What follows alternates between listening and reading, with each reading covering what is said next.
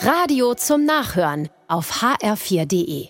Der Papa schaut fern, der Sohn, sechs Jahre alt, spielt mit Papas Handy, dann passiert es, es klingelt. Vor der Tür steht ein Lieferdienst mit Pizza. Fünf Minuten später klingelt es wieder, ein Lieferdienst mit Hähnchen. So geht es nun eine Weile weiter. Garnelen, Salat, Sandwiches, Pommes und sehr viel Eis. Alles für gut 1000 Dollar.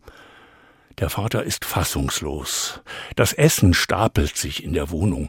All das hat der Knirps bestellt, weil er Hunger hatte und ein Telefon zur Hand.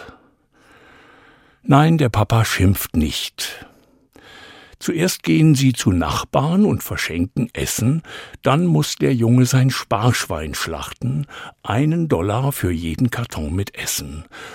Und der Papa macht ein Schloss an sein Handy, aber heimlich denkt er, unser Junge ist ganz schön klug für sein Alter. So muss das sein, ein bisschen Strafe und viel Liebe. Was nützen Vorwürfe, wenn das Problem schon da ist? Da heißt es aufbauen statt schimpfen.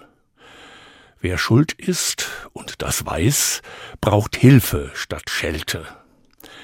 Elternliebe heißt, eine Tür bleibt immer offen, in der Wohnung und im Herzen wie in der Bibel, als der Sohn erst mit seinem Erbe weggeht und später voller Reue zurückkehrt. Kein Vorwurf, kein Geschimpfe, dafür die Türen weit offen, die Tür zum Haus und zum Herzen der Eltern. So soll das sein. Einen Menschen aufbauen heißt, ihn trotz aller Schuld dennoch lieben. So werden Menschen zu besseren Menschen.